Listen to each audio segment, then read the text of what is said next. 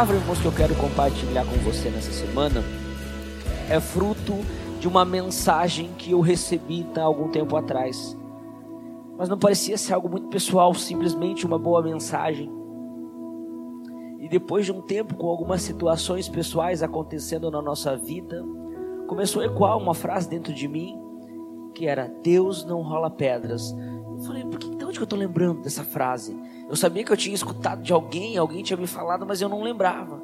Eu fiquei puxando e falei, eu acho que é um dos áudios que o Jonathan me mandou.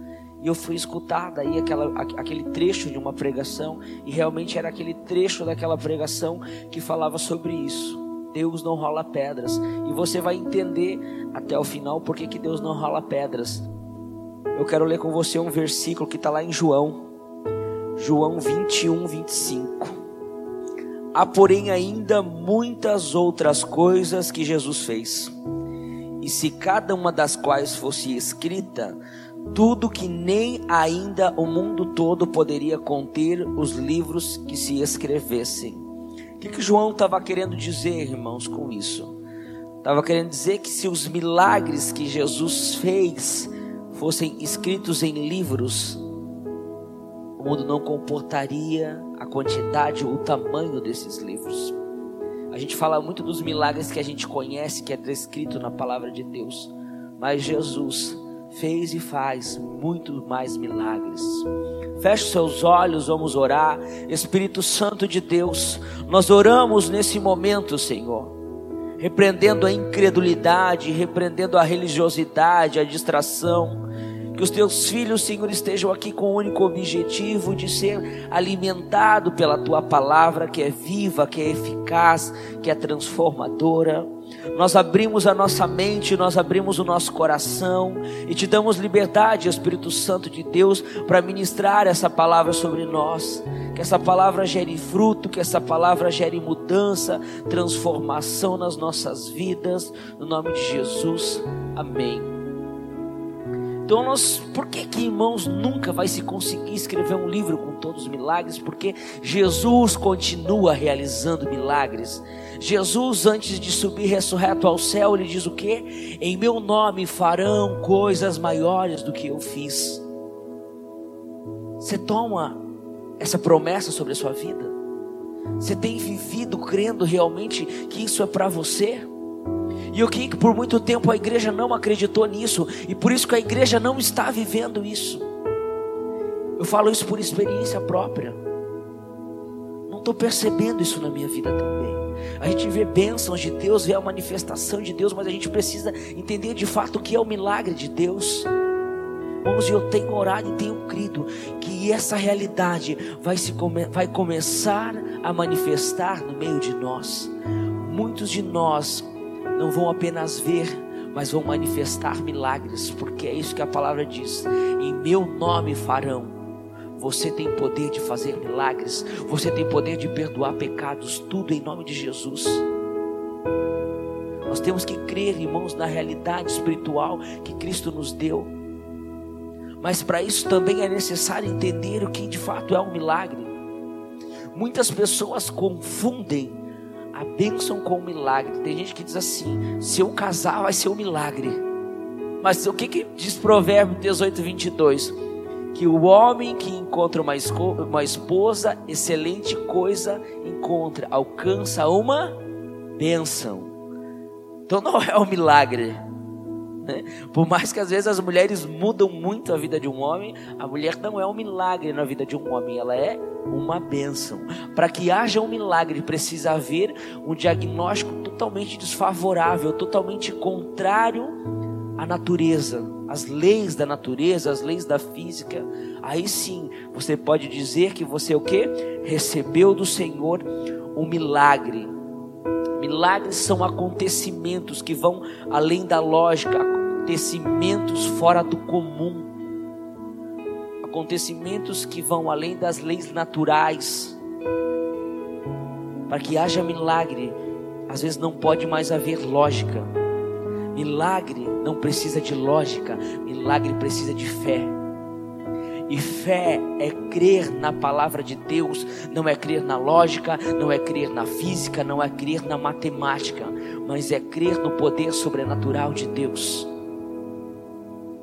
A física nos diz que é impossível andar sobre as águas, mas se um dia Jesus Cristo te chamar para andar sobre as águas, como ele chamou Pedro, e se Jesus dizer para você: vem, você tem uma escolha: escolher a física ou escolher a fé.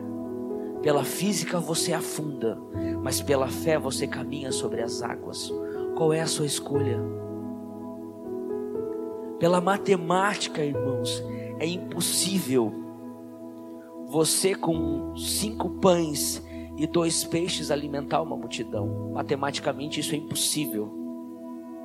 Mas na mão de Jesus,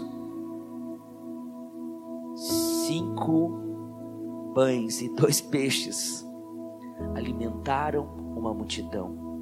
Diz que ele partiu e dando graça deu aos discípulos, e os discípulos foram dando à multidão, e alimentaram mais de 10 mil pessoas. Por que, que mais de 10 mil pessoas? A Bíblia diz isso? Não, a Bíblia não diz isso. A Bíblia diz que foram 5 mil homens, fora mulheres e crianças. Mas nesse momento, se nós usarmos da lógica, né, se cada homem ali tivesse uma esposa e alguns tinham filhos, né, irmãos, 10 mil pessoas ainda é muito pouco. Provavelmente esse número é muito maior. Mas para que você não diga, meu, como pastor exagerado, vamos ficar com os 10 mil que já está de bom tamanho. E às vezes eu acabei de falar em lógica, veja que nós não ignoramos a lógica. Nós cremos na ciência, na matemática, na física, todas elas são exatas, precisas e funcionais para a nossa vida. Eu não estou aqui ignorando e, e, tirando a importância delas, eu estou dizendo que elas não podem parar o sobrenatural de Deus. Nada pode parar o sobrenatural de Deus quando Deus quer fazer. Se Deus quer fazer, numa lei da física que impeça Ele de fazer. Então o milagre vai sempre contra a lógica. Você necessita de um milagre? Na área que você necessita de um milagre, você precisa deixar a lógica, a ciência de lado e realmente ter fé no sobrenatural de Deus. Todo milagre é o manifestar sobrenatural de Deus. E a Bíblia relata muitos milagres, eu acabei de certa forma aqui falar sobre dois, mas existem muitos outros. Mas a palavra de hoje eu quero compartilhar acerca de um milagre que eu particularmente acho muito bonito, que é a ressurreição de Lázaro. E a ressurreição de Lázaro está descrita, né, lá em João 11 com muitos detalhes. Nós não podemos ver todos, mas eu vou tentar só criar um contexto para que você entenda quem é Lázaro. Talvez você não conheça, mas Lázaro é irmão de Marta e de Maria? Aquela passagem das duas irmãs que uma fica ao pé de Jesus e outra fica preocupada com os afazeres. Jesus diz: Marta, Marta. Né? E Maria também é a mulher que ungiu os pés de Jesus com unguento. A Bíblia fala muito sobre o relacionamento deles, da intimidade. Eles eram amigos íntimos de Jesus. A Bíblia disse que Jesus os amava. E a Bíblia diz que depois de uma enfermidade, Lázaro morre e elas mandam chamar Jesus. E aí nós vamos lendo alguns versículos e você vai tendo entendimento. Mas depois na sua casa você pode ler, irmão João 11 inteiro. Você vai ver algumas riquezas de detalhes que nós não vamos explorar nessa noite. Então nós vamos ler a partir do 4 depois eu vou falando o versículo para que você me acompanhe na leitura. Mas nós vamos iniciar então pelo verso 4. E Jesus, ouvindo isso, disse: Esta enfermidade não é para a morte, mas para a glória de Deus, para que o Filho de Deus seja glorificado por ela. Ora, Jesus amava Marta, sua irmã e Lázaro. Quando ouviu, pois, que estava enfermo, ficou ainda dois dias no lugar onde estava. 11. E assim falou. Depois disso, disse-lhes: Lázaro, o nosso amigo, dorme, mas vou despertá-lo do sono. Disseram, pois, seus discípulos: Senhor, se dormes, terá salvo. Mas Jesus dizia isso da sua morte. Eles, porém, cuidavam que falava do repouso do sono. Então, pois, Jesus disse-lhes claramente: Lázaro está morto e folgo por amor de vós que eu lá não estivesse, para que acrediteis, mas vamos ter com ele. 17. Chegando, pois, Jesus achou que já havia quatro dias que estava na sepultura. 20. Ouvindo, pois, Marta que Jesus vinha, saiu-lhe ao encontro. Maria, porém, ficou assentada em casa. Disse, pois, Marta a Jesus: Senhor, se tu tivesses aqui, meu irmão não teria morrido. Mas também agora sei que tudo quanto pedis a Deus, Deus te concederá. E disse-lhe Jesus: Teu irmão há de ressuscitar. Disse-lhe Marta: Sei que há de ressuscitar na ressurreição do último dia. E disse-lhe Jesus: Eu sou a ressurreição e a vida. Quem crê em mim, ainda que esteja morto, viverá. E todo aquele que vive e crê em mim, nunca irá morrer. Crês tu nisso? E disse-lhe ela: Sim, Senhor, creio que tu és o Cristo, o Filho de Deus, que havia de vir ao mundo. 30. Pois Jesus ainda não tinha chegado à aldeia, mas estava no lugar onde Marta o encontrara. 32. Tendo, pois, Maria chegado aonde Jesus estava e vendo, lançou aos seus pés, dizendo-lhe: Senhor, se tu estivesse aqui, meu irmão não teria morrido. Jesus, porém, quando a viu chorando, e também chorando os judeus que com ela vinham, moveu-se muito em espírito e perturbou-se. E disse: Onde o pusestes? Disseram-lhe: Senhor, vem e vê. Jesus chorou. Disseram, pois, os judeus: Vede como o amava. E alguns lhe disseram: Não podia ele que abriu os olhos ao cego fazer também com que este não morresse? Jesus, pois, moveu-se outra vez muito em si mesmo. Veio ao sepulcro e era uma caverna, e tinha uma pedra posta sobre ela. E disse-lhe Jesus: Tirai a pedra. Marta, irmã do defunto, disse-lhe: Senhor, já cheira mal, porque já é quatro dias. E disse-lhe Jesus: Não te tenho dito que se creres verás a glória de Deus? Tiraram, pois, a pedra de onde o defunto jazia, e Jesus, levantando os olhos para cima, disse: Pai, graças te dou por haveres me ouvido. Eu bem sei que sempre me ouves, mas eu disse isso por causa da multidão que está em redor, para que creiam que tu me enviaste. E tendo dito isto, clamou com grande voz: Lázaro, sai para fora. E o que fora defunto saiu, tendo as mãos e os pés ligados com faixa e o seu rosto envolto num lenço. E disse-lhe Jesus: Desligai-o e deixai-o ir. Muitos, pois, dentre os judeus que tinham vindo, vindo a Maria e que tinham visto o que Jesus fizera, creram nele. E aqui, irmãos, nós podemos perceber alguns detalhes que nos aproximam do milagre de Deus ou nos afastam dos milagres de Deus. E o primeiro ponto, irmãos, é sobre o desejo de viver milagres. Quantos querem viver um milagre na sua vida? Você entende que para viver um milagre primeiro precisa haver um diagnóstico, um diagnóstico contrário? Você entende que para viver um milagre precisa haver uma situação difícil? Então não reclame quando a situação difícil vier, mas creia que é uma, uma oportunidade de manifestar o um milagre. Quando a situação difícil vier, lembre que essa situação difícil não veio para a morte, mas vem para glorificar o nome de Deus. Às vezes a gente acha que tudo vem para destruir a nossa vida, mas muitas coisas não vêm para destruir a nossa vida, mas para nos dar a oportunidade que a partir da nossa vida, que a partir de nós, e das situações que enfrentamos, o nome de Deus seja glorificado.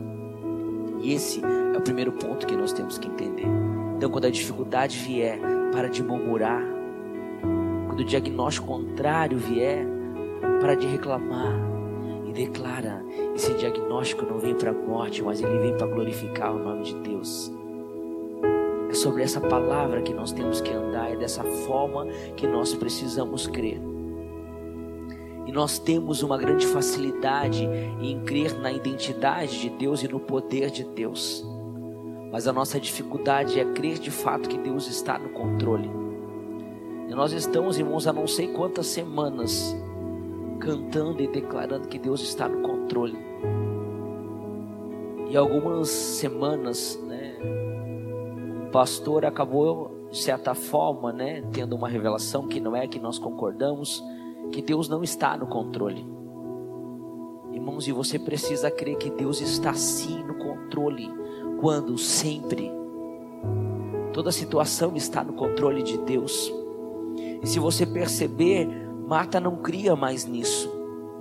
Se você voltar lá ao verso 27, veja que o que ela declara não tem muito a ver com o que Cristo está falando. Disse-lhe ela: Sim, Senhor, creio que tu és o Cristo, Filho de Deus, que havia de vir ao mundo. Jesus estava falando sobre, sobre ressurreição, sobre trazer vida a Lázaro. E ela não teve a revelação daquilo que Deus queria fazer. Ela diz assim: Não, eu creio no teu poder, eu creio em quem tu és. Mas eu não creio mais que você possa trazer vida ao meu irmão. Tanto que a gente vê que Maria também fala que Maria fala no verso 32: Tendo, pois, Maria chegado onde Jesus estava e vendo, lançou aos seus pés, dizendo: Senhor, se tu estivesse aqui, meu irmão não teria morrido. E às vezes a gente é como Maria, a gente quer chegar diante de Deus e quer dizer assim: Ó, eu quero que faça, mas eu quero que faça assim. Às vezes nós queremos colocar Deus contra a parede, achando que Deus tem obrigação de mover no nosso tempo. Deus não vai mover no seu tempo e na sua maneira, Deus vai mover do tempo dele e na maneira dele, porque Ele é Deus e o controle é dele, o controle não é seu. Basta você continuar crendo e esperando com paciência no Senhor o tempo que Deus vai manifestar o milagre sobre a sua vida. Não queira, irmãos, assumir o papel de Deus e às vezes a gente assume o papel de Deus. Você é servo, você não é Deus. E quem tem o controle é Ele. Então, verdadeiramente entregue o controle a Deus. E quando nós estamos, irmãos, na iminência de viver um milagre, o diabo percebe, irmãos, que há um mover sobrenatural de Deus vindo em nossa direção assim como ele percebia o mover sobrenatural de Deus vindo em direção a Lázaro. Diz que Jesus deixa o seu destino, mesmo sendo dois dias depois. Talvez o diabo pense, mas agora Lázaro já morreu. O que, que ele vai fazer lá? Mas mesmo assim eu imagino ele sentindo algo diferente, indo na direção de Lázaro. E o diabo então começa a agir com o que? Quando ele percebe Deus quer realizar algo na nossa vida, ele age com a incredulidade, ele tenta plantar a incredulidade no seu coração. E muitas vezes a incredulidade é algo extremamente sutil, muitas vezes até imperceptível. Às vezes um simples questionamento que nós deixamos entrar na nossa mente, no nosso coração, pode gerar a incredulidade e impedir o sobrenatural de Deus. Veja que no verso 37 diz: E algum deles disseram: Não podia ele que abriu os olhos ao cego fazer com que este não morresse? E aqui talvez as pessoas começam a duvidar. Se ele não pôde dar vida àquele a quem amava, será que realmente ele abriu o olho do cego? Será que realmente ele fez o paralítico andar?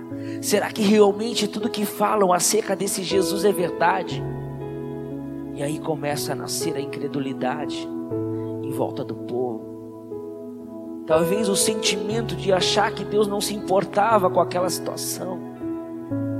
Eu penso o coração de Marta e de Maria, que já tinham ouvido de Jesus, que eram amadas por Ele, não só com palavras, mas por atitudes. De repente, no momento em que elas mais precisavam, Jesus não estava ali. Irmãos, e eu acho que qualquer um de nós nessa condição, pensa você mandar mensagem para alguém assim: Ó, oh, Fulano está morrendo. Daqui dois dias a pessoa chega aí: Está acontecendo alguma coisa? Você ia pensar o que? Não se importou comigo, não se importou com a minha situação. mesmo diante desse cenário, irmãos, Deus continua estando no controle.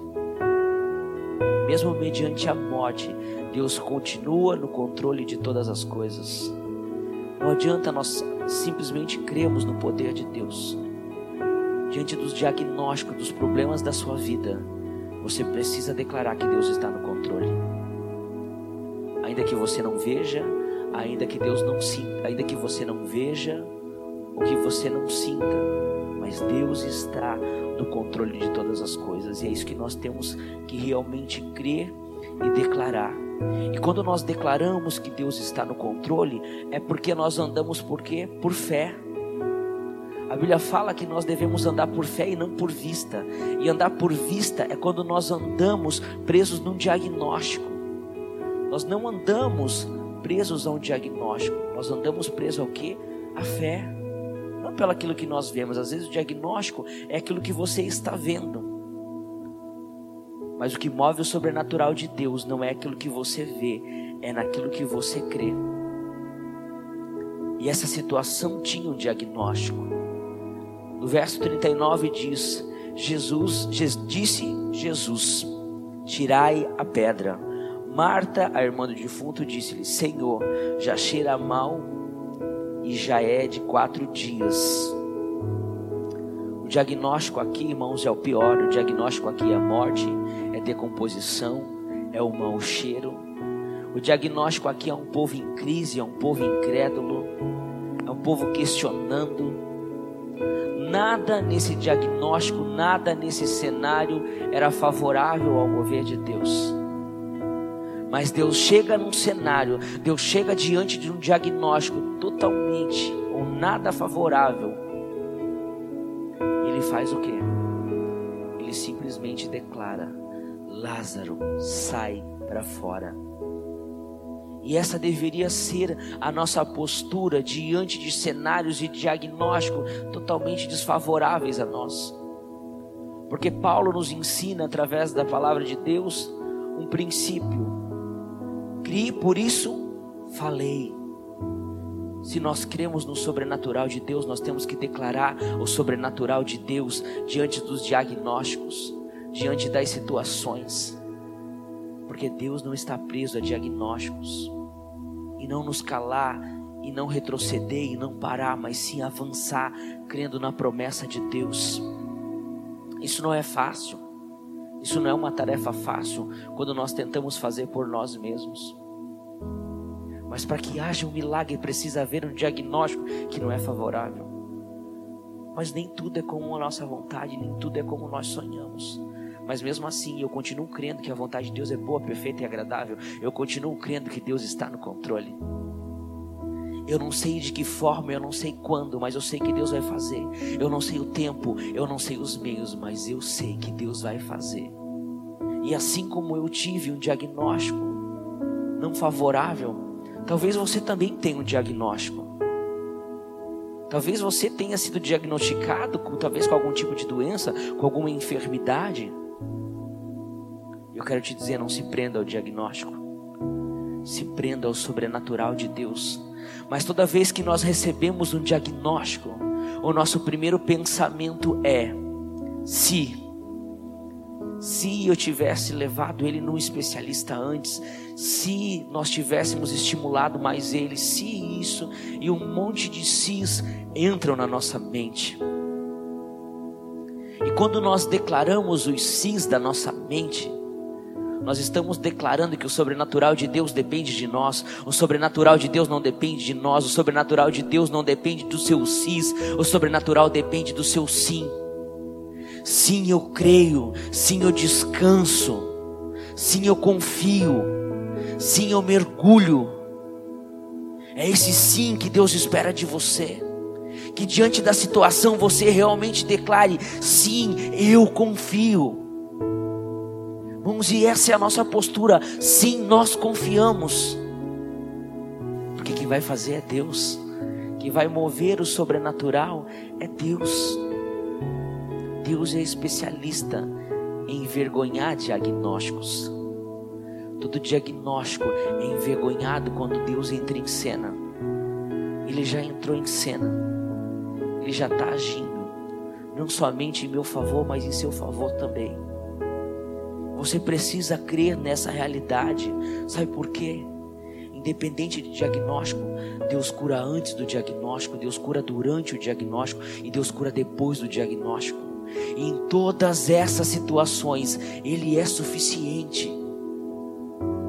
Ele é suficiente porque Ele tem poder para fazer. E como eu disse, não sei os meios, não sei o tempo, mas eu creio que Ele vai fazer. E você também deveria crer dessa forma. Que independente da situação contrária na sua vida, Deus vai fazer. Só que antes de Deus declarar o milagre sobre a sua vida, é necessário rolar a pedra. E é por isso que eu iniciei essa pregação dizendo: Deus não rola pedras. Rolar pedras fala de habilidades naturais, fala daquilo que eu posso fazer. Deus não rola pedra, Deus ressuscita mortos. Deus faz milagres. E talvez Deus está te chamando para rolar a pedra que tem impedido o sobrenatural de Deus sobre a sua vida. E talvez a sua pedra seja a sua incredulidade, talvez a sua pedra seja os seus medos, seus anseios, seus comodismos, suas convicções mas é tempo de rolar a pedra. Se você realmente quer viver o sobrenatural de Deus, você precisa rolar a pedra. Todos nós, irmãos, já fomos como Lázaro. E talvez haja Lázaros aqui nessa noite. Lá em Efésios 2:1 diz: "E vos vivificou estando nós mortos em ofensas e pecados." Todos nós um dia estivemos mortos, mas Deus nos vivificou, Deus nos trouxe a vida. Um dia Ele disse: Ei, sai para fora, sai do pecado, sai das trevas e vem viver na minha maravilhosa luz. E sabe quando isso aconteceu? Sabe quando você saiu da caverna das trevas, da escuridão? Quando um dia você não só creu, mas você confessou Jesus Cristo como Senhor da sua vida, para receber a vida de Deus. E veja que receber a vida de Deus, eu não estou falando de uma existência. Eu sei que você tem vida física, eu sei que você existe. Mas se você nunca confessou Jesus Cristo como Senhor da sua vida, você não tem vida, porque Ele diz: Eu sou o caminho, a verdade e a vida. E talvez hoje Ele quer te dar vida. Quando nós confessamos Jesus como o Senhor das nossas vidas, nós nos tornamos um só espírito com Ele. Então, em algum momento da sua vida, você tem que dizer assim: sim, eu creio, sim, eu confesso. A partir de hoje, Jesus é Senhor da minha vida.